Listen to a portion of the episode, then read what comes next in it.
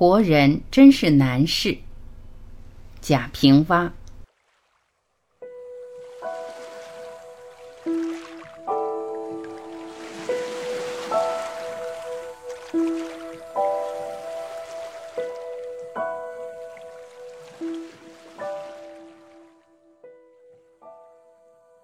我做人最失败的地方就是不会交际，能多认识几个人就已经不容易了，却又常常把认识的人看不清。我爷爷说做人要善良，能宽容，我老记着这句话，所以谁在诽谤我，我不回应，还想着美国之所以强大，是因为他之所以没有朋友，却一定得找个敌人。魔是法之旅吗？谁向我借钱，狮子大开口，明知道他借了钱就不会再还，便耍小聪明不借他，便送他三分之一或一半，过后又后悔了，我凭什么给他呀？便自己安慰自己，全当做好事了，做好事利于健康，要不就是前世欠了人家的吧。谁在戏谑我，戏谑就戏谑吧，惹得大伙儿一乐也好。谁又在利用我去获取名利？那就说明我有用啊，算我养活了他。皇帝都养活了一国人，我能养活几个？社会上有关我的流言甚多，我还解释道：坐车子的人盼望别人富有，做刀子的人盼望别人受到伤害，这不关道德问题，是职业本身的要求。我老婆骂我傻，说：怎么着，活到半百了，该你吃的时候碗被别人先端了。该你睡的时候，枕头被别人抽走了。但我死不认为我是傻子，因为我爱我的写作，生怕谁破坏了我的写作环境，一心做自己的转化，想把虫子变成蝴蝶，想把种子变成树林。柳青当年为了成全他做事的环境，就曾说过，他是挑着鸡蛋筐过街，不怕他撞别人，就怕别人撞他。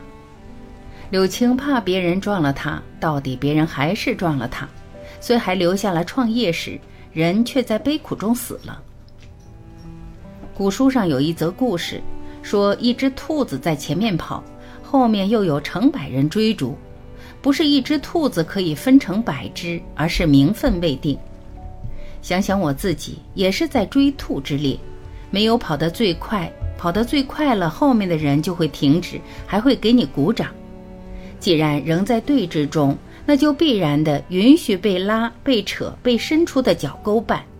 这方面的例子实在太多。一有一个熟人见我言必成老师，好话给我说了几箩筐，动不动还给我送吃货。在他挪了个地方后，突然开始攻击我。他是以杀引人注意，或许他杀得太突然，虽一时博得好汉的名声。但不跌几年，世人倒怀疑我在炒作，雇他做了托儿，可能他还不适应了吧？就有人告诉我，他现在患上了精神分裂症。二有一位熟人，形状宽厚，我们曾是好友，他甚至把我的照片放大挂在他的房子里。当时社会上到处都有我的盗版书，假字假画，我也信任了他。托他办理书画用的纸张、笔墨和书画带，但没想他也做我假的字画。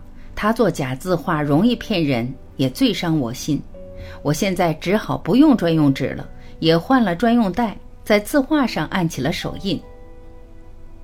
三有一位熟人，他贫困时我资助过他，他艰难时我力撑过他，处处为他直言仗义。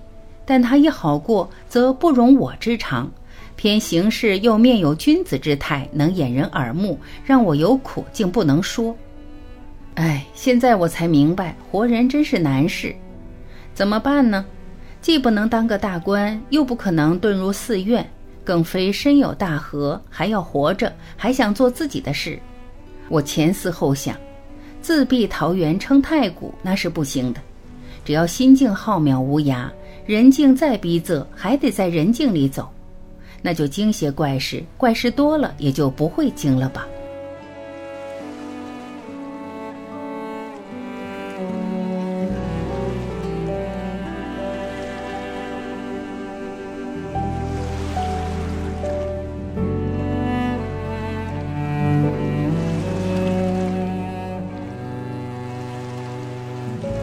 感谢聆听，我是晚琪，再会。